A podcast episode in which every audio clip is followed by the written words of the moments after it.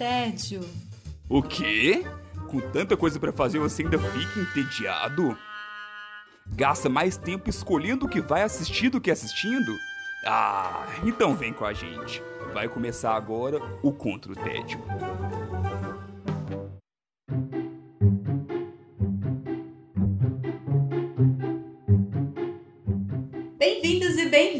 Ao Contra o Tédio. Eu sou Sara Dutra e junto com os meus companheiros de guerra nós temos a missão de te tirar do tédio. Os combatentes do dia são Felipe Chaves. Olá, Sara. Olá, gente. Estamos aqui de volta. A nossa mais recém aquisição que chama, né? Nossa mais recém aquisição, mas nossa mais recente aquisição. É isso aí.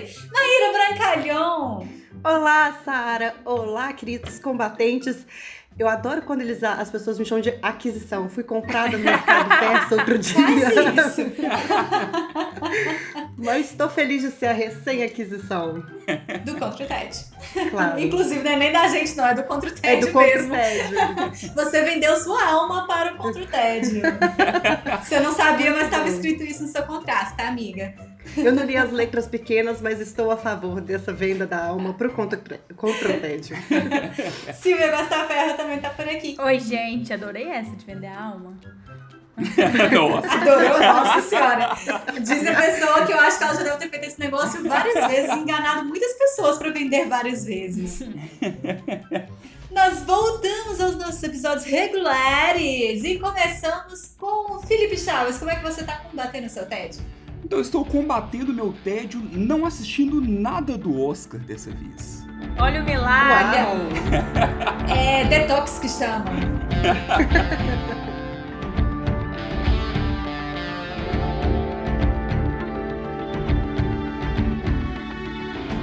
Eu prometi, ué, depois de. Acho que nos últimos cinco episódios do Contra o Tédio foi só falando de Oscar, Oscar, Oscar. Chega! Não, não pertence mais a isso. ano que vem eu falo mais. É, mas estou assisti, acabei de assistir agora o Falcão e o Soldado Invernal, a segunda série da, do, da Disney ali no do MCU, né? Do, da Marvel. Então já teve Uau. o, o WandaVision, que eu já indiquei aqui, e agora eu finalizei o Falcão e o Soldado Invernal. Vejamos, vejamos. Tô curiosa com essa série. Na verdade, assim, eu tô pouco curiosa com a série, mas aí eu tô curiosa pra saber se eu tenho que ficar curiosa, sabe?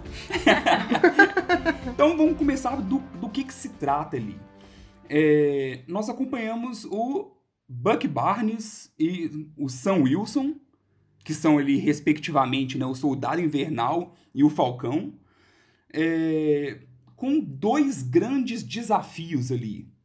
Primeiro, que é lidar com o, o, o mundo pós-blip. Blip é aquele evento que nós tivemos ali de 50% da população sumir, né, por causa do Thanos. Então eles têm que lidar com todas as consequências disso, não só no mundo, mas também na vida de cada um. E também o outro desafio que é o manto do Capitão América. Então não sei, acho que não, não é spoiler nessa altura do campeonato falar sobre isso que no final de, de Endgame ali é passado o escudo para essa dupla. Então eles têm que lidar com esse novo desafio, sabe? Desse, esse novo legado aí. Ou seja, mais uma vez tem aí uma produção que você precisa ter assistido todo o, o a última, os últimos anos da Marvel, né, pra você pegar, senão você vai ficar boiando em muita coisa. É exatamente o que eu ia falar. Não tem chance nenhuma de alguém ver essa série não, não, não ter vendo. Não ter visto os filmes e não tá vendo, acompanhando o MCU, porque não dá. A gente aqui em casa tem feito, e já fica aí um- uma dica para quem quiser, a maratona, porque a- o Disney Plus é, disponibiliza os filmes em ordem cronológica, que não é a ordem de lançamento. Ah, a gente A começou gente também. tem feito a maratona de todos os filmes da Marvel nessa ordem cronológica. Eu ainda não cheguei na série que você tá vendo, Chaves, mas a ideia é chegar até esse ponto que você tá, porque aí eu acho que dá um. é, dá essa fechada na, na Fechada não, né? Essa construída da história que faz um sentido cronológico. O lançamento não ter sido cronológico deixa as coisas às vezes mais soltas, e quando a gente vê os filmes na sequência bonitinha, eles são tão lindos, mais Ah, lindos ainda. vou esperar um tempo ainda, mas vou embarcar nessa jornada. Mas para mim tá tudo muito fresco ainda. Porque como eu, eu, eu vivi muito cada um dos filmes, então acho que tá, tá meio fresco ainda na, na memória. É, e aí, aqui passa seis meses, é, por volta de seis meses depois do último filme, do último Vingadores ali. Uhum. Tanto que, assim, ele se passa antes do que acontece em WandaVision. Não tem, não tem impacto um no outro, mas o, apesar do lançamento ter sido depois, mas é mais recente do- com os, o- os acontecimentos ali de, de Vingadores. Importante. É legal porque, assim, são dois personagens que, por mais que. não sei se Soldado Invernal, acho que não posso considerar que ele foi. Ele não foi um Vingador, né? Apesar de ter nos filmes, mas ele não pode ser considerado Vingador. Já o Falcão era um Vingador, mas era dos coadjuvantes que não tinham um foco tão grande ali. Então é, é legal a gente conseguir ter mais tempo de tela desses personagens, conhecer eles mais a fundo. É, uma coisa interessante que, que vocês falaram é sobre essa questão de é, realmente precisar dos filmes para poder entender melhor a série. Só que eu, não, eu acho que a série, ao mesmo tempo, é, são uma- não sei, eu ah, sei que a Silvia assistiu e deve concordar, não sei se ela concorda comigo ou não, mas eu não, eu não sei se ela é imprescindível, sabe? Talvez vai se sair o Capitão América 4, eu acho que dá pra você você vai conseguir assistir ele mesmo sem ter visto a série. Porque o que a série faz é, enriquecer mais os personagens. Enriquecer a trabalhar sua mais o personagem, enriquecer a experiência, trabalhar mais esse mundo, sabe? Mas não, não se torna aquilo, não. Mas se você não assistiu, você não pode ver Capitão América 4, sabe? Então eu acho que não vai ser bem assim. Mas eu acho que isso acontece com quase todos os filmes da Marvel. Você consegue, de alguma forma, é, se entreter com aquele conteúdo que você tá vendo. Sim, mas. Quase todos. Mas depende de qual filme você vai ver depois. A diferença faz é no filme se você vai ver outros filmes na frente, eu acho. Porque, por exemplo, eu admito que eu não Dá assisti spoiler, né? é, os filmes do Thor, que não o Ragnarok. Eu só assisti o Thor Ragnarok, eu me recusei a assistir os outros. É, e assim, Ela é brava, ela. É. não, é, eu sou lenta mesmo, isso é verdade. Não, não precisa. Claro que não precisa. Tem muita coisa legal. Claro que precisa. Não precisa. Então, assim, Hulk, eu não assisti nenhum Não. Hulk, sabe? Então, Então, mas aí nessa, nessa leva de Marvel não tá o Hulk. Sim. Não tem o filme específico do Hulk sendo considerado. É difícil esse universo, né? O Hulk não tá. O Hulk não tem filme. Os filmes do Hulk não fazem parte desse universo. É, na verdade, eles chegaram a considerar o Hulk do Edward Norton nessa, nesse MCU, mas parece que foi só meio que por conveniência. Ele não foi Uhum. feito já pensando nisso, não. sim, sim. Sabe, na, hora Uhum. que, na hora que eles fizeram o projeto gigantesco, esse filme não tinha sido pensado. Aí depois eles Isso. consideraram só pra, tipo assim, ah, não, tem o do Hulk também, mas. Mas tudo bem se dá- você não fica, vê. Fica evidente. É, tanto que é, é até outro ator, sabe? Então fica claro Sim, que, sim. que não era a ideia. Então, mas e aí, além disso que eu falei, assim, de você ver eles mais a fundo, é interessante também porque cada um tem as suas questões ali que são trabalhadas. Então, o, o escudo, no final das contas, é passado mesmo pro Sam Wilson, que é o Falcão. Uhum. E aí existe todo o peso do o que é ser o Capitão América, sabe? Não é só o, o título ali de tipo assim, não, eu vou ser o, um super-herói. Não, sabe? Ele, ele tem toda uma. O, o que, que ele representa para a América ali, para os Estados Unidos, principalmente, como um todo. E aí, esse, e esse peso, ao mesmo tempo, assim. é- e aí gera debates super interessantes na série do até mesmo quanto o Sam acha que vai ser a aceitação dele como homem negro carregando esse uniforme, carregando esse escudo. Então é legal como eles trabalham muito bem nisso. Então não quero nem falar tanto porque faz parte do roteiro da série. Então o, o- como isso é tudo é trabalhado ao decorrer dela. E já o Soldado Invernal, né, o, o Bucky, ele tem que lidar com o, a culpa. Ele tem que Uhum. lidar com o. Eu não sei se eu posso falar remorso. Não sei se ele entraria como remorso ali, mas ele estava sendo controlado e cometeu assassinatos por anos e anos. Ele Até troca que- de time, né? Isso, e aí agora ele. Pronto, ele não tá mais sendo controlado, porém ele tem pesadelos, porém ele não se sente digno de ter uma vida normal, sabe? Então você vai vendo também ele tentando trabalhar isso, Sabe? Como que ele vai conseguir seguir em frente? Ele tem direito a seguir em frente? Ou não tem? Sabe? Então, tudo isso é meio debatido na série, ao mesmo tempo que também tem uma ameaça. Então, existem ali também os vilões e tudo mais, ao mesmo tempo que vai trabalhando os personagens dessa forma um pouco mais íntima. Chaves, uma coisa assim que fazia. É, que me deixou sem saber se eu queria assistir ou não é, essa série. É porque eu tô um pouco cansada, assim, de. Eu, depois de todo o, o, o, MCU, eu fiquei cansada de filme de ação, que não é o gênero que eu mais assisto, assim. Não é um gênero que eu tenho costume de assistir, inclusive. Mas aí veio WandaVision e, e já tinha, assim, uma ideia de ser menos é, focado na ação, né? E muito focado ali no, no roteiro e tudo mais. E aí o, o Falcão e o Soldado Invernal eu fiquei na dúvida. Ele foca, ele tem um foco grande na ação ou não? Ou ele tem uma, tem. Uma, uma, uma, carga dramática grande? Tem.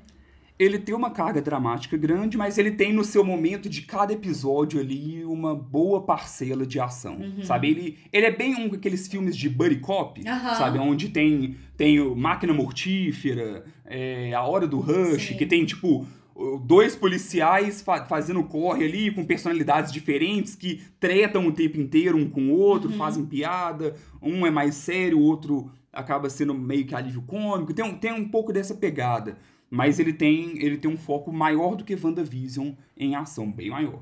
Eu acho que é exatamente o ponto que ele difere do WandaVision. Que o WandaVision tem uma, um, um amorzinho mais pela história, pelo jeito que a história é contada. Sim, e no final sim. só que vai ter uma coisa de ação. E o, o, o Falcão e o Soldado Invernal não. É tipo, ação, pá. É mais cara de Marvelzão, assim, sabe? Acho que quando a gente falou do Soldado é, do WandaVision, alguém perguntou: Ah, mas é. A cara da Marvel é tipo a gente. Não, não é a cara da Marvel, Soldado Invernal é. Essa série é a cara. É a cara da Marvel. WandaVision foi muito criticado, assim, né? Na época, por não ter esse, esse teor de Sim. ação tão forte. Né? Eu, é, teve umas críticas. Mas... Eu e a Sara somos as pessoas opostas do mundo, porque eu já sou a amante louca dos filmes de ação e eu babo na, nos filmes da Marvel, babo na DC eu também. também as bastante. Pessoas... É, e WandaVision, os dois primeiros episódios eu fiquei tipo, ai, não acredito, isso é muito chato. E, não, é, e, custei a encarar o trem todo. Então eu ia, é engraçado de ver essas, essa conversa, porque cada um no seu gosto, cada um no seu ritmo, né? Sim. Cada um feliz com a produção que é feita pensando nessa pessoa, Sim. eu acho, sabe? Nada de, ah, o gosto é melhor assim, o gosto é melhor assado. Não, velho, vai ser feliz assistindo o que você gosta. Sem julgamentos real aqui, sabe? Eu só, eu só, a gente, claro, julga alguns, alguns gostos, não porque a gente é ser humano, né, gente? Então, assim, mas é cada um com o que gosta mesmo. E essa ideia de dois policiais, tipo assim, esse, esse perfil que faz alusão a filmes antigos de dois tipos de policial, isso me agrada imensamente. Claro que vou assistir Chaves, pode. Já tá na lista. Ô Chaves, mas não sei se você concordou, eu achei que faltou episódio, assim. Eu fiquei um pouco incomodada que esse plot do Sam e do Buck é, é, é, é muito bom, é bem feito, é legal você entender mais a história dos dois. Mas o plot do, do vilão, assim, eu fiquei um pouco incomodada. Achei que algumas coisas não fizeram tanto sentido assim. Tipo, um episódiozinho ali a mais para dar uma explicada, sabe? Numas coisas. Uma coisa que, assim, são só seis episódios, que não é um padrão, né, que a gente tem para séries normalmente. E, e uma coisa que é, é tão, o foco é tão grande em ser algo realmente ágil que, assim, ah, a gente precisa viajar para tal, precisamos viajar para tal. Na próxima cena, eles estão lá. Sabe? Não, não tem. No máximo, mostra assim, um minuto no avião que eles conversando alguma coisa, aí depois desce lá do outro lado do mundo, sabe? Então, a ideia é realmente ser tudo muito urgente e tudo muito rápido. Então, e aí eu, eu senti um pouco que no final ficou meio corrido, sabe? Porque, por exemplo, ah não, tem um grande uma grande virada ali, um grande acontecimento, e aí eu tipo assim, nossa, finalmente vai acontecer isso e tal, e aí depois, pronto, já tá acontecendo e, e foi sabe? Talvez valeria a pena um suspense, fazer um, sabe? não sei, fazer um, um drama a mais ali para algumas coisas. É, mas acho que mais do que drama, mais tempo pra justificar e explicar, sabe?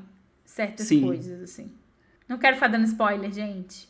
Depois vocês comentam se vocês concordam comigo. Sim, uma- é, vários temas legais são debatidos, inclusive eu falei um pouco ali dos vilões, não falei entrando no- muito no detalhe, que é uma organização chamada Apátridas.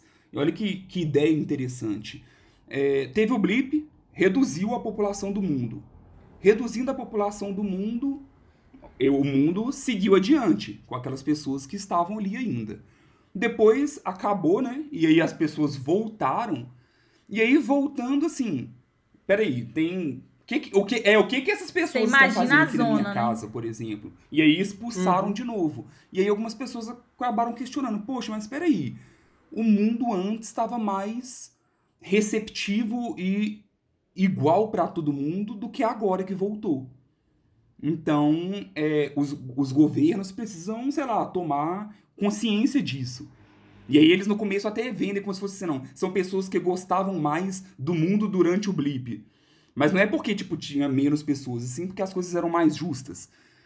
E aí, aí gira muito em torno o quanto que faz sentido, o quanto que não faz, só que aí a pessoa, a, o Apátridas quer buscar tudo isso através da revolução, sabe? Então, aí, é, isso é, é, é debatido e geram bons debates, sabe? Você vê os, os próprios heróis questionando, tipo assim, pô, mas faz sentido. O legal é isso, assim, cada vez que passa, a gente fala muito aqui desses, ah, de vez em quando aqui de filmes de herói e tudo mais e tal, mas que hoje em dia não tem mais tanto aquele vilão vilão porque é mal, é, porque Classicão, ele quer ser né? mauzão e É. tudo. Ele é o mal! Eu sou mal, mal, mal mesmo. O vilão tem que ter um motivo, né?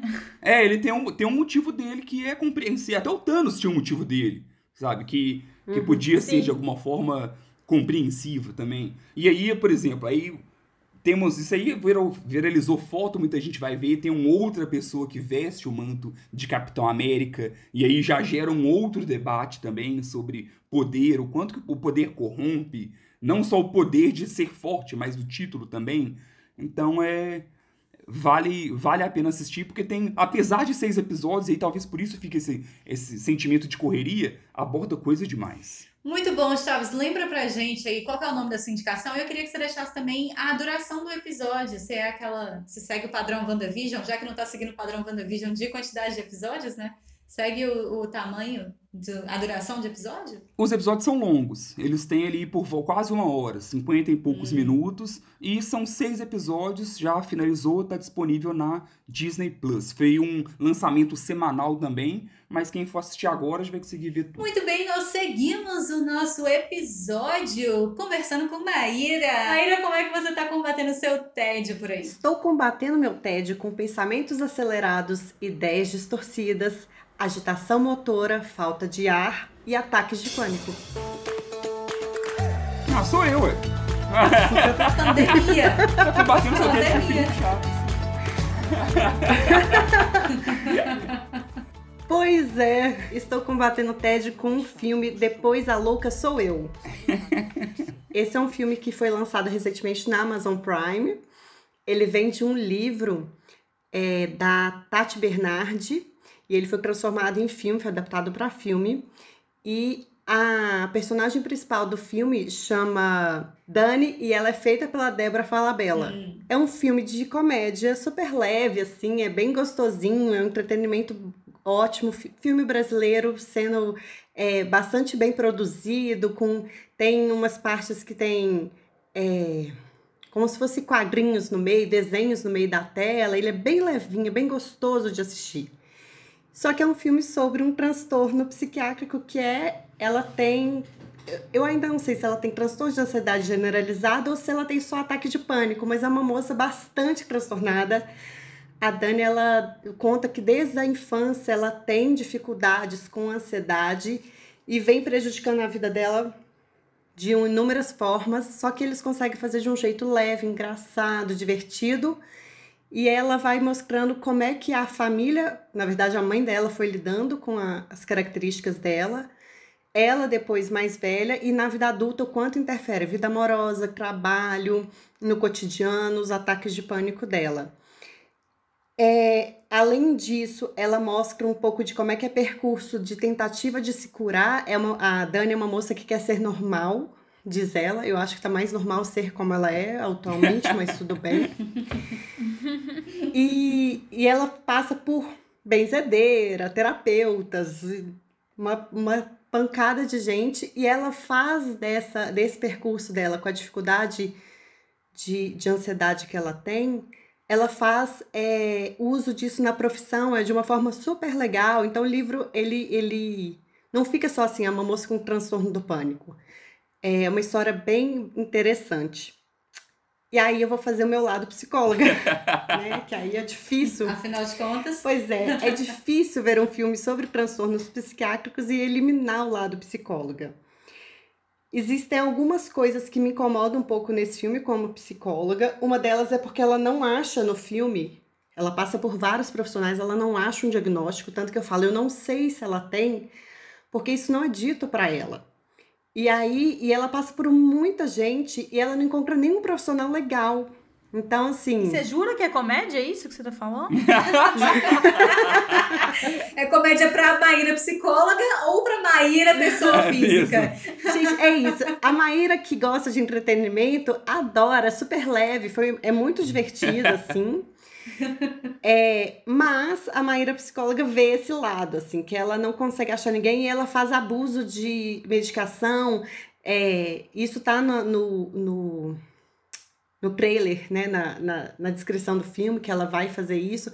Então, tipo assim, tem um lado meu que eu falo, poxa, é um exemplo ruim no sentido de como se as pessoas tivessem transtorno do pânico nunca pudessem realmente ter uma vida, vou pôr aspas nisso, normal. Como se elas não pudessem se tratar e ter algo mais equilibrado. Então, como psicóloga, eu fiquei um pouquinho incomodada com isso.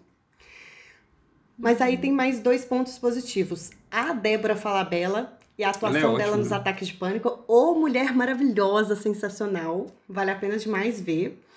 E a relação dela com a mãe. Porque tanto na parte de comédia quanto pra Maíra psicóloga, a relação com a mãe mata a pau o filme. Então, assim, super recomendado, vale a pena ver. É leve. Você falou que é da Tati Bernardi, né? Isso.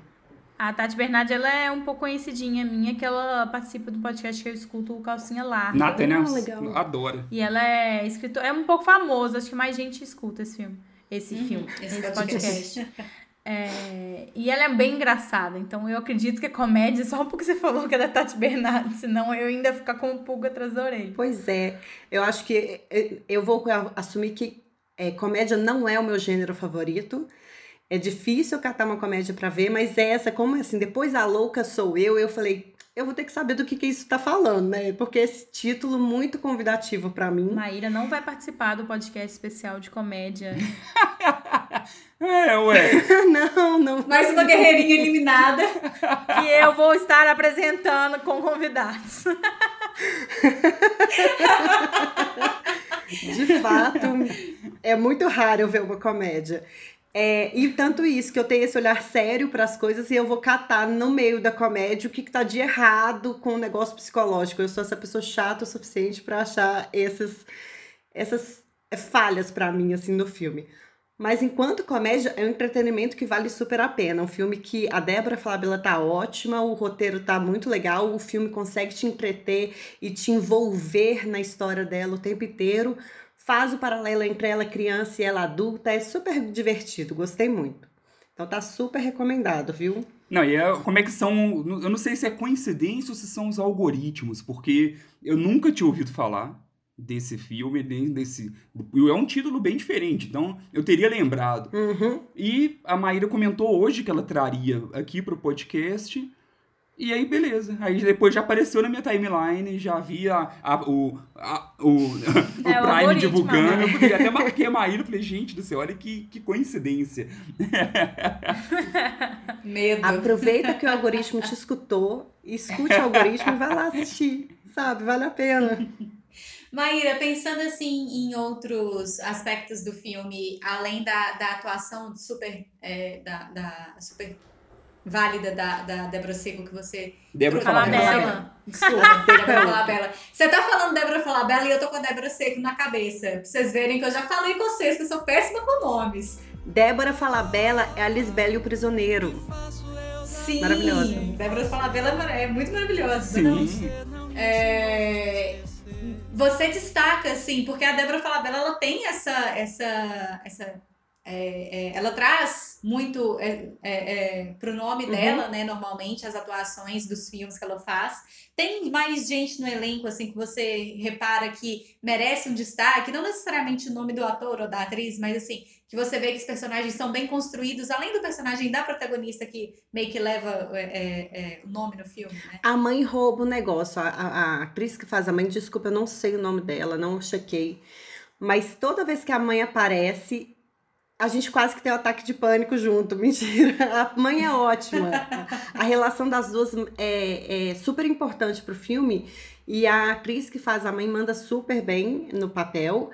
E a, existe um, um romance no meio da história que é com um cara que ele é meio louco, assim. Então, são dois louquinhos juntos e ele também, na atuação dele, desse cara mais. Uma psicóloga falando no podcast com o cara meio louco, gente, vou perder o CRP qualquer Não, hora. não Mas é- enfim, É a combatente que É, tá aqui, ele- não é? é, ele faz um, um, um, um tipo. é, um rapaz meio estranho, esquisitinho de vez em quando, assim, ele te, to- te rouba a cena por umas, por umas presenças muito diferentes no filme. Inesperadas, atitudes inesperadas do personagem. É, e não chega nem a ser inadequado, ele é inesperado mesmo. É, então, essas duas atuações fazem com que a gente vá envolvendo ainda mais a história da, da Dani, que é essa moça que a Débora Falabella representa. Então, sim, tem mais personagens legais na, na Uhum. trama. E, e você acha que o filme, ele tem, quando a gente fala de filme de comédia brasileiro, normalmente a gente fica com aquela ideia de Globo Filmes na cabeça. É, você acha que ele tem essa, essa cara Globo Filmes? Ou, ou ele consegue fugir desse estereótipo que o cinema brasileiro mais comercial criou? Nossa, essa é uma ótima pergunta. Talvez ele tenha bastante de Globo Filmes, mas pelo tema eu acho que ele escorrega para um outro lugar. Mas ele é bastante Uhum. Globo Filmes, assim. Agora, eles. Ah, tem uma analogia maravilhosa. Ela faz uma analogia dela com as bolinhas de gude.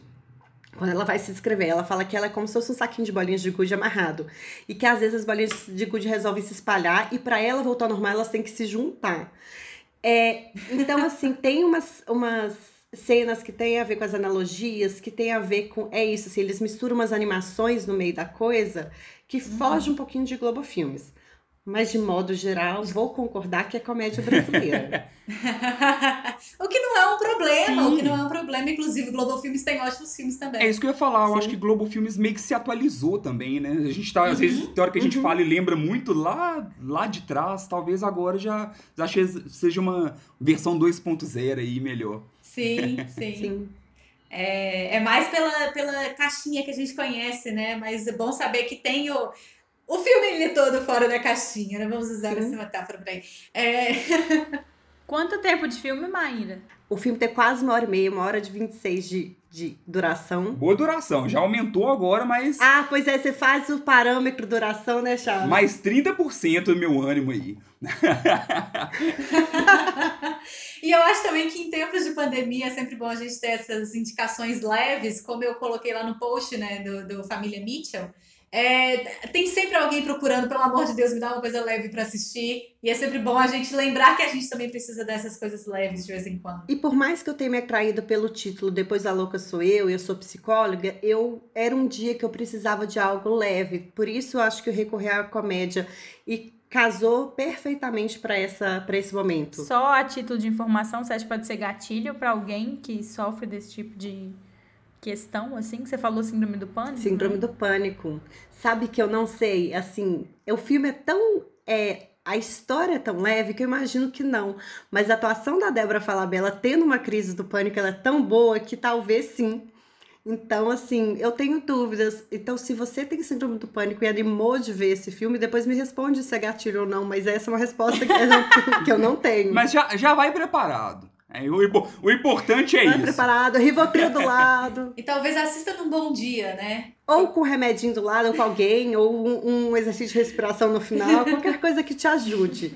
Mas assim, pelo, pela temática, que, o, o modo como é abordado, imagino que não. Ok. Lembra então pra gente, por favor, Maíra, o nome do filme e onde que assiste. Depois a louca sou eu, lá no Amazon Prime. Muito bom! Mais opções aí de Amazon Prime que a gente sempre, fala que fica meio escondido no catálogo, né? Silvia Costa Ferro, você é a próxima na nossa lista. Como você está combatendo seu TED? Estou combatendo meu TED com os maiores babados do Monte Olimpo. Uh, ok, ok.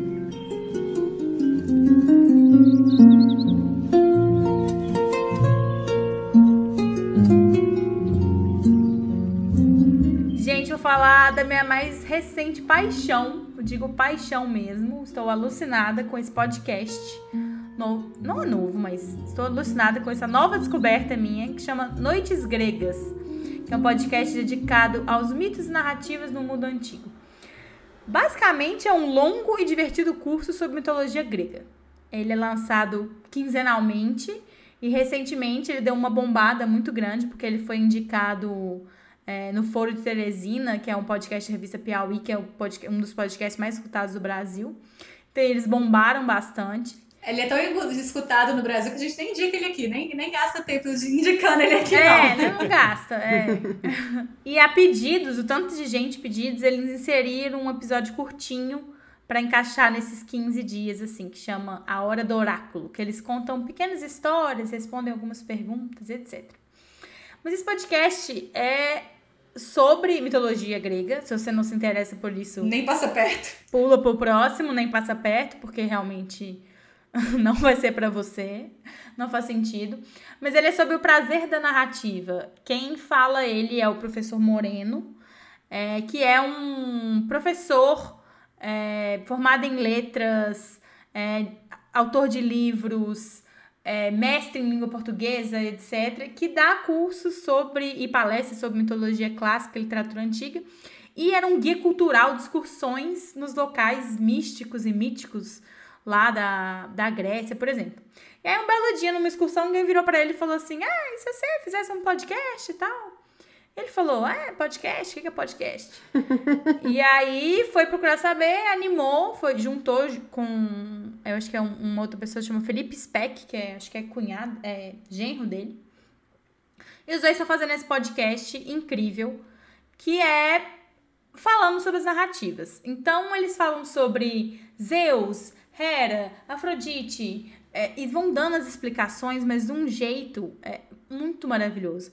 Eu falei que é os babados do, do, do Monte Olimpo, porque ele conta, gente, parece tem hora que parece que você tá no TV Fama, assim. Eu aumento, mas não invento. Porque ele enfatiza os barracos e as intrigas, porque a mitologia grega é só É babado, verdade. só intriga. Dedo no olho e gritaria. Só que pior. É, só, é isso aí. É, e assim, flerta com a fofoca, mas o jeito que ele conta é muito divertido. E, e é tão divertido o jeito que ele conta que eu tenho muita vontade de sentar num café e conversar com essa criatura. Professor Moreno, por favor, quero ser sua amiga. O jeito que ele conta as dele. coisas é muito. Você fica assim, e aí, o que aconteceu depois? Mas sério, tá zoando. Mas é aquela história que aconteceu lá, isso tem a ver com isso aqui? E mitologia grega é isso, né? Toda, toda uma teia que todas as histórias meio que vão se, se conectando. E ele fala, sim, tem aí, lembra daquilo? É muito incrível o jeito que ele conta. Sim, e mais do que jogar só informações no vento, assim, ele quer encantar a gente com o prazer da narrativa. E ele fala isso 200 vezes nos episódios. Que o que ele é encantado. E dá pra você ver que ele realmente é encantado em passar essas histórias pra frente.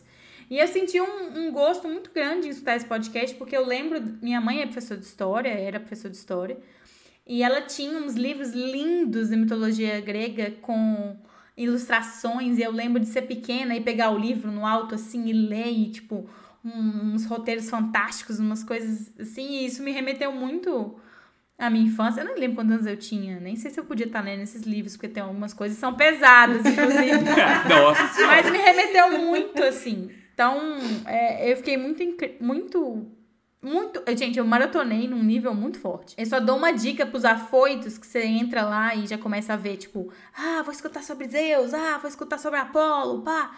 Tipo assim, tenha calma. E eu recomendo fortemente começar do princípio. Porque os primeiros episódios, ele explica sobre as nomenclaturas, as bases, as versões dos mitos que ele tá usando. Ele fala é, de Homero, Ovídio, Elíada. Ele dá uma explicada nessas coisas que pode parecer um pouco chato, entre aspas, assim, para algumas pessoas, mas é, é muito importante para o entendimento geral. Não que ele não fale nos outros episódios mas, sobre, mas uma vez que você passa desses três episódios iniciais, assim, é só alegria. Nó falou tudo então, porque assim, eu comecei a ouvir, eu gosto demais de mitologia grega, também tive isso na. O meu foi na adolescência, não foi eu gostei na infância, não. Que eu ia na biblioteca da escola e tinha um livro de mitologia grega que eu adorava, então volta e meia eu pegava e ia relendo ali. E aí eu peguei a indicação, que eu acho que foi, acho que foi você mesmo que, que me indicou.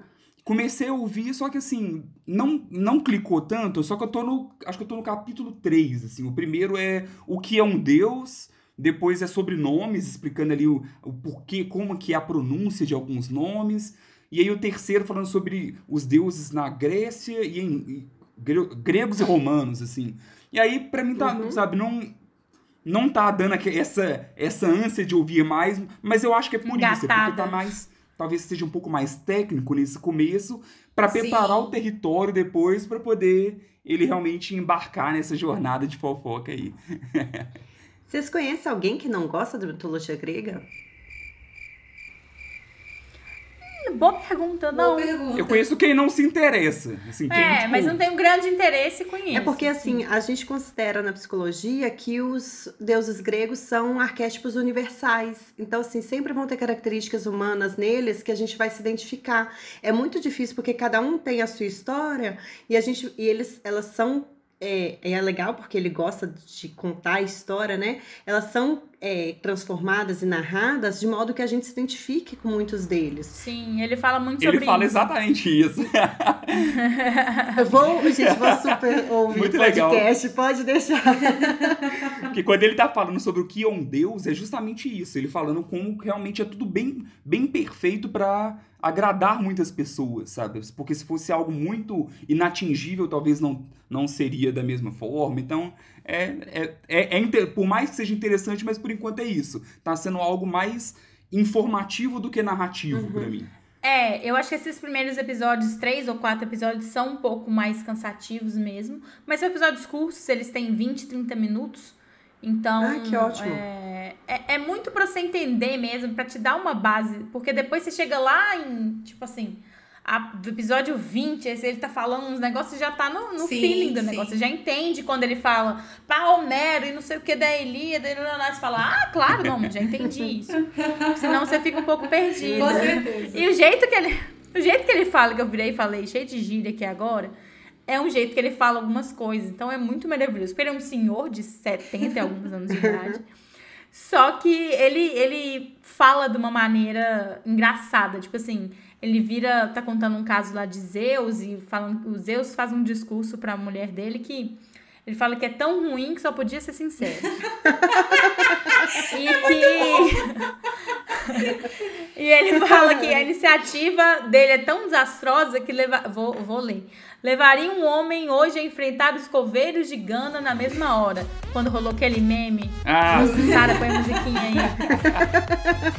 Dos coveiros lá, lá em Gana, que viralizou no, no começo da pandemia. Então, assim, ele tem umas tiradas muito engraçadas. é, e conta, tipo assim, os babados. Ai, ela foi montada, ela foi maravilhosa. É muito Sim. legal. Depois, quando você engata, gente, eu assisti todos, eu ouvi todos os episódios freneticamente. Alcancei. São quantos? Em duas semanas eu alcancei os 29 episódios. Eita! Que, que foram lançados. E eles falam mesmo que muita gente maratonou depois que saiu na. Eu, inclusive, vi recomendação do irmão da Sara, o Igor, depois que saiu no Força uhum, Sim, sim. E é, é, engraçado, eu escuto ele, eu, eu, eu tento não maratonar podcasts porque eu sei que eu vou sentir falta depois. Então eu vou consumindo aos poucos. E ele é meu podcast de cozinhar meu almoço. Então, assim, deu a hora de eu ir almoçar, peraí, deixa eu pegar aqui qual vai ser a história desse almoço. E aí, tipo assim, eu vou, eu vou cozinhando, cortando os legumes e falando, nossa, sério? E aí, de vez em quando eu paro, fico escutando lá a fofoca e depois eu continuo cozinhando, sabe? É muito incrível a forma como ele consegue te. te é, abraçar assim para dentro do episódio é muito bem feita, é muito bem feita. E muitas vezes ele conecta histórias que a gente conhece é, por alto, e aí a gente vai conhecer a fundo, assim. Esses dias mesmo eu escutei um episódio que falava de, um, de uma de um caso que aconteceu no Olimpo, que eu lembrei, assim, que eu fiz um trabalho na escola sobre ele. E aí eu fui, nossa, então foi, eu tinha entendido isso, mas na verdade era aquilo. Então, assim, é muito legal também reviver uma coisa que teoricamente a gente estuda na escola, mas a gente estuda quando a gente é muito novo, né? Então, Uhum. a gente não tem noção da grandiosidade do que é aquilo. E zero querendo contar vantagem é, aqui falando Homero, vídeo e etc. Porque eu também não lembrava de nada, não, gente. É, eu nem, inclusive, eu acho que eu nem sabia quem que era o vídeo. Eu reaprendi tudo com, com o podcast mesmo, fui lembrando das É coisas. quase um curso, né, de mitologia grega. Inclusive, se você for apoiador, eu até mandei pra minha mãe esse podcast, porque eu acho que minha mãe vai querer ser apoiadora. Você tem, você tem como apoiar e receber um curso é, Mitologia nas Artes, assim. Uau! Que aí já é vídeos, e aí eles vão mostrando com imagens, porque muita coisa do que restou é, da Grécia Antiga é, são esculturas e pintu eh, pinturas, não, cerâmicas, por exemplo. Pintura não dura tanto tempo. Então ele mostra isso, é bem legal. Eles começaram a postar mais coisas no Instagram deles, assim. Bem legal ver essa ilustração. Eu acho que minha mãe vai com certeza apoiar assim. E aí você vai o que aí aproveita que sua mãe tá apoiando e tem acesso também. E faço o curso também. Exatamente. É, só pra lembrar, assim, ele realmente tem bem esse aspecto, assim, de curso. E eu fiquei pensando, poxa, os meninos... Eu sempre fico pensando, os meninos que estão na escola hoje em dia aproveita, pode aproveitar muito de podcast. Podcast de história, podcast de geografia, de política, lá, lá, lá. Mas calma, porque tem isso. Ele fala dos detalhes que a escola não te ensina. E aí fica falando quem transava com quem, quem traía quem, que não sei quem, o filho de quem, não sei... Enfim, tem essas partes também aí que talvez não seja tão interessante, assim, para as crianças que estão estudando isso na escola, lá no ensino fundamental 1. É, só que eu acho que a, a gente é estudado em história antiga, antiguidade. É, Hoje já não, não começa aí o estudo de história. Muitas das escolas não têm a parte grega mais, tá? Então as crianças, assim que virar adolescente, puder ouvir as quem ficava com quem, sei lá o quê, vai pros, pros podcasts que a gente tá perdendo conhecimento nisso aí. É, e ele tem um plano de voo, assim, de mais ou menos 100 episódios. Uau! Que é bastante coisa, muito animada. Saiu 29, então, assim, tem muita água pra rolar, muito babado pra contar. É, ele fez esse primeiro ciclo dedicado aos principais deuses do Olimpo. Então, ele dá essa passada que, a gente, que eu já expliquei. Depois, ele vai falando dos principais deuses. É, Dionísios, É festa. é, Hera, Apolo, Hefesto, todos assim, os mais conhecidões.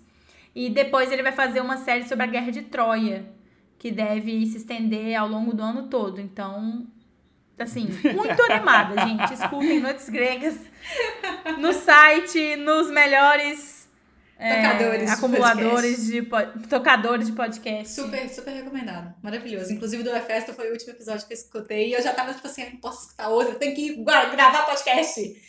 Muito bom, muito boa a sua indicação, Silvia. Eu vou passar para a última indicação desse episódio, que é a minha própria, e contar para vocês que eu estou fazendo, combatendo meu tédio, fazendo turismo gastronômico pela televisão. Nossa, Uau! quem que nunca? delícia. Quem nunca? Olha, eu nunca tinha feito não, viu, Sério? No, aqui vai saindo na Netflix, a gente já, já vai conhecendo os diferentes programas de, de turismo culinário aí. Pois é, muitas vezes o que eu via dos programas de turismo culinário era de culinária asiática e não era uma coisa que me chamava atenção. Pelo menos o que eu via, assim, era muito voltado para a Ásia e tudo mais e, assim, não, não, não gente, não quero. Eu sempre fico com sabor agridoce na boca do quando eu vejo coisas asiáticas e não é o que eu quero, sabe? E aí uma colega minha de trabalho, ela comentou sobre street food, que tem a versão Ásia e aí eles fizeram no ano passado, em 2020, a versão América Latina. Aí falaram comigo, produção. E principalmente porque ela indicou pra gente lá no trabalho, comentando sobre o episódio especificamente que fala sobre Salvador. Sim. Quero. O Street Food é uma, uma série documental da Netflix e como o nome já fala, ele conversa muito, ele conversa muito sobre a, a comida de rua dos lugares. Então, a primeira temporada dele era sobre a Ásia e aí nessa segunda eles fizeram sobre a América Latina. E aí eles passam por seis lugares diferentes na América Latina. Buenos Aires, Salvador, é, Oaxaca, na- no México, é, Lima, Bogotá e La Paz. Então só temos duas cidades que não são as capitais. É, e aí eles vão contando, eles normalmente pegam um personagem principal, que é um cozinheiro afetivo do lugar, que essa é toda a diferença desse Sim. seriado. Ah, É um cozinheiro afetivo do lugar para contar a própria história e onde que a própria história cruza com a culinária local. Ah, é muito bonito. Ah, que lindo. É. Lindo, é lindo o episódio. Tem episódio que dá vontade de chorar, assim, real, porque as histórias são muito bonitas. E por quê? Como a gente fala que é a história pessoal cruzando com a, com a culinária local, obviamente isso cai em mulheres. Né? A maior Uhum. parte dos personagens apresentados são mulheres, mulheres que tiveram que, que tiveram filhos e tiveram que se virar para garantir o sustento dos filhos e foram cozinhar as cozinhas, as comidas que as mães faziam, que a família já fazia, que elas conheciam e e iam colocando seus toques ali no meio do caminho para fazer com que fosse uma comida especial. Então, o ponto alto de street food é, não é simplesmente, pura e simplesmente a comida, que dá vontade de comer o tempo inteiro. É, mas é essa cozinha afetiva. Não é falando sobre grandes chefes locais, que em geral, inclusive, são homens. É, mas é Uhum. falando sobre essas senhorinhas que fizeram a vida por meio da comida. Aí, inclusive, tem uma exceção. Só uma pessoa que tá. O, o, o personagem de Lima, é, que é um homem. Todos os outros são mulheres, que são os personagens principais. São vários personagens, além do principal, ele, come- ele conversa sobre com outras pessoas que fazem outros tipos de comida local, mas sempre tem uma história principal que guia o episódio. É realmente é sensacional de, de assistir. É algo que todo mundo tinha que ver, porque. É, e, e é isso que você falou mesmo, Sara. Tem um, o principal ali, né? Uma história que guia principal e várias outras historinhas que aí vai mostrando também os detalhes. E acho que por ser comida de rua, existe toda a simplicidade, sabe? Então, então você vê que é, é todo mundo correndo atrás do seu, é todo mundo. as pe- alguns por paixão, outros pra sobreviver, e cada um tem a sua história ali. Mas é, é bonito de se acompanhar, sabe? Todas essas. Não, eu me emociono em vários episódios. Então, o, o do seu de Salvador mesmo. É algo que eu já vou discordar, mas discordar e, e já te dar de, de dica aqui também é que o Ásia é incrível. Assim, eu assisti na Eu época que imagino, saiu. é. E assim, o episódio de Tóquio, pelo amor de Deus, é, é, é incrível. eu vi o Ásia. Então, assim, é muito Eu- bom. na hora que anunciou a América Latina, eu já tava contando os dias, sabe, Pra sair. e aí aqui a gente até teve uma, uma rixa de tipo assim, a- aonde no Brasil que vai ter? Sabe? Eles têm que escolher algum lugar do Brasil, aonde vai ser. E aí, ah, não, Minas, Minas, isso, isso, aquilo, aquilo. Mas aí ah, o meu voto era pra Bahia. Eu falei, ah, não, podia. Porque, por isso, porque não é só a comida em si, mas Uhum. mostra a vida da pessoa, mostra como que funciona até um- a cultura do lugar ali. Então, eu, eu, e eu acho que eu, eu fiquei feliz quando anunciou que seria Salvador. E, e realmente é uma história muito bonita. Representou muito bem, representou muito bem. A Sara escrevendo como funciona e aí seis cidades, eu falei, gente, mas dava pra fazer esse seriado inteiro dentro do Brasil. Você tinha pelo menos umas 12 lugares. Street Food para Brasil, bora lá. Tomara, porque assim, pelo menos uns 12 ou 20 lugares diferentes com comidas muito diferentes e que dá pra fazer toda essa pegada de história das pessoas e, e a culinária local, porque a gente tem uma culinária muito rica e muito, Muito vasta, rica. né? E é muito incrível, assim, por que, que o, o América Latina me chamou tanta atenção, né? Porque a América Latina, ela tem ingredientes muito próprios e a gente faz uso dos nossos ingredientes muito próprios. É, por exemplo, o único, o único lugar que faz uso de trigo, que não é uma, um ingrediente é, latino-americano, é a Argentina, que tem uma influência muito grande da Europa. Então, assim, todos os outros trabalham muito com milho, trabalham muito com mandioca, trabalham muito com coisas próprias dos lugares. É, e isso eu acho que dá toda a diferença, faz toda a diferença. Mas também não deixa de falar sobre as, as, é, as influências externas, né? A Argentina fala lá sobre a, a, a influência europeia, mas, por exemplo, é, o episódio de, de Lima fala sobre a influência japonesa que aconteceu. É, tem, é, vai falando sobre. O de, o de Salvador fala sobre a, a, influência africana, que, que, a, que a culinária é muito forte, a influência africana e portuguesa, que, se, que cria a, a culinária ali da, de Salvador da Bahia, né? Então é muito bonito ver como que, como eu falei lá no episódio do que eu recomendei o joio e o trigo, como que comida é cultura, Sim. comida é tradição, comida é é parte do que a gente é. Então, assim, falar que, tipo, o, o sanduíche é um, um, um elemento cultural é, do lugar, tipo, depende. Tem, cada lugar tem o seu sanduíche também. Por exemplo, na Argentina, eles falam do, chori, do choripan, que é um sanduíche específico de lá. Aí vai falando de outros lugares, lá de, do México, por exemplo, que é tipo um sanduíche, mas a massa é feita com farinha de milho, é, de milho branco, inclusive. E aí você vai colocando essas coisas assim, que cada lugar tem a sua peculiaridade ali. E isso faz muito, muita diferença com relação à cultura, a forma como a, a, a, a população foi criada, a sociedade ali foi criada, as influências externas que teve, como foram essas influências externas, se elas foram pacíficas, se não foram pacíficas, isso tudo vai fazer muita diferença na construção da culinária, da gastronomia local de cada lugar. E é lindo, dá vontade de viajar para todos esses lugares para comer essas comidas todas. E aí, para mim, Dá dá, fome, muita né? fome. E pra mim foi muito do tipo, próxima viagem que eu fizer, eu vou vou pegar pelo pelo street food, descobrir qual lugar que eu vou, porque eu quero comer essa comida. Então, assim, é uma, uma viagem gastronômica muito real, assim, porque além de ser a comida, você tem a cultura, você tem a pessoa, você tem a tradição, você tem a inovação também que acontece ali de cada lugar. É uma fofura esse seriado. É um ânimo, assim, de existe vida lá fora. E, e lembrar, assim, que existe vida nas ruas, existe, existe vida nos mercados, né? Fala-se muito dos mercados, que na América Latina, pelo que se fala lá no, no seriado, os mercados são muito fortes, né? A gente sabe disso aqui, aqui em BH, inclusive, a gente sabe muito bem Hum, disso. Sim. Mas, assim, Saudades mesmo. Saudades Muita mercado. saudade.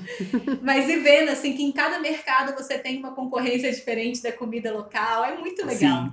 É, e, e mostra muito esse processo desde todo, né? Tipo assim, não só a pessoa cozinhando ali, mas um pouco da história dela até chegar lá, ela contando muitas vezes. E também, tipo assim, acorda cedo, vai no mercado, escolhe as coisas, vai, sabe? Como que é o processo, o dia da pessoa ali também. E aí você aproveita pra conhecer, fazer um, um, um uma turismo ali também, junto com acompanhando Uhum. essas pessoas. Sim, e também valorizar o, quem faz isso na sua cidade, eu acho, né? Que aí, quando a próxima vez que a gente vê uma galera fazendo comida na rua, churrasquinho, burgão, enfim, qualquer coisa do tipo na rua que a gente for ver em, em, BH, que é o nosso caso, né? Uhum. A gente vai lembrar de onde está vindo essa pessoa. Quando a gente for no mercado, a gente vai lembrar de onde estão vindo aqueles ingredientes, o que, que a pessoa. A gente vai imaginar o que, que a pessoa faz para aquilo ali chegar pra gente. Que é esse carinho pela comida que muitas vezes a gente esquece, né? Que, poxa, comida é feita com carinho. Não é só as nossas avós, as nossas famílias que trazem esse carinho. Muitas vezes as pessoas que nos servem nas ruas também têm um carinho enorme e um respeito enorme por aquela comida que elas oferecem. Sim, grande parte das pessoas que trabalham com comida têm um prazer enorme de trabalhar com comida, né? De servir o outro, de cozinhar pro outro. Vocês falando de Salvador me fez lembrar uma história bizarrinha e engraçada da minha mãe. Minha mãe é aquela pessoa que come é, pimenta junto com feijão. Ah, Na hora dela servir o prato, ela amassa uma, duas pimentas, joga o feijão, joga o arroz e assim ela vai fazendo a comida dela. Ela foi em Salvador e aí meu pai foi numa baiana super bacana, não sei o que, e falou assim: ah, me dá uma carajé e bota bastante pimenta. Aí a baiana falou: Nossa, vou pôr essa pimenta aqui, é, cuidado, ela arde demais. E falou, falou, falou. Minha mãe mordeu e falou assim: Você não tem pimenta mesmo, não? Você só tem esse vinagrete aqui? A baiana quase morreu com a minha mãe falando. E a gente adora, na minha família a gente adora Salvador e, e a cultura e a comida baiana de fato, uma delícia. Eu concordo com vocês que deve ter representado super bem Sim. o Brasil. Sim. Apesar de eu achar que tem uma variedade, podia fazer só uma temporada Brasil. Com certeza. É, é o pior que, assim, apesar de eu achar que tem, mas ao mesmo tempo a premissa é, é comida de rua, sabe? De rua mesmo. A maioria das Uhum. vezes é. Tanto que lá mostra, assim, a pessoa que vai vendendo na praia, aí é a barraca Sim. da baiana do acarajé. Então, tudo isso que, Sim. por exemplo, Uhum. olhando BH, não tem. É o mercado. É, teria que ser É. algo mais assim, por exemplo. Tropeira do Mineirão não tem mais. Olha só, é um absurdo você pagar 10 reais por um tropeiro que não tem nada a ver com o tropeiro nosso mineiro. Imagina, gente, feira hippie, tem coisa mais na Sim. rua. É, mas a feira hippie, ela é um dia na semana. Ali eles estão pegando Sim. a galera que tá ali de domingo a domingo, Todo dia. né? É, e eles tentam pegar al- alguém que faz alguma coisinha mais diferente, assim, não tipo só o, um espetinho, por Hum. É, local, exemplo, né? entendeu? Então, o, o- o interessante é que, por exemplo, no Ásia, quase tudo é à noite, sabe? E isso eu até fiquei, gente, como é que será que eles vão fazer? Será que porque no Brasil, eu não sei se, se tem do mesmo tanto, do Brasil Uhum. não, na América Latina, eu não sei se é tão forte à noite quanto é no Ásia. Então, lá no Ásia, todos os episódios praticamente é à noite que Que eles... legal. Não, não é tão de manhã assim. Já aqui, meio a meio, né, Sara? Sim, sim. E até porque. E aqui eles foram para os mercados. Eu achei isso muito significativo. Porque eu também fiquei pensando, o que, que seria a comida de rua de BH? A, gente, a nossa comida não é de rua, a nossa comida é de boteco. Sim. Né? A nossa É. comida ela é de, de calçada, não é de rua, a nossa comida é de calçada. e aí, assim, é, no, no, na, nos, a maior parte dos, dos episódios eles estão dentro de mercados também, que é uma forma de Uhum. comida de rua, porque não é um restaurante, né? Sim. É dentro de mercado, ali em pé, e você sai com a comida, vai embora com a comida e tudo mais, que é muito, muito interessante. Ou então restaurantes muito, muito, muito, muito pequenininhos, que é uma possibilidade que eles abrem também. Fica aí a dica, então, Street Food América Latina. Está disponível na Netflix, são seis episódios de mais ou menos 30 minutos cada um. Muito legal.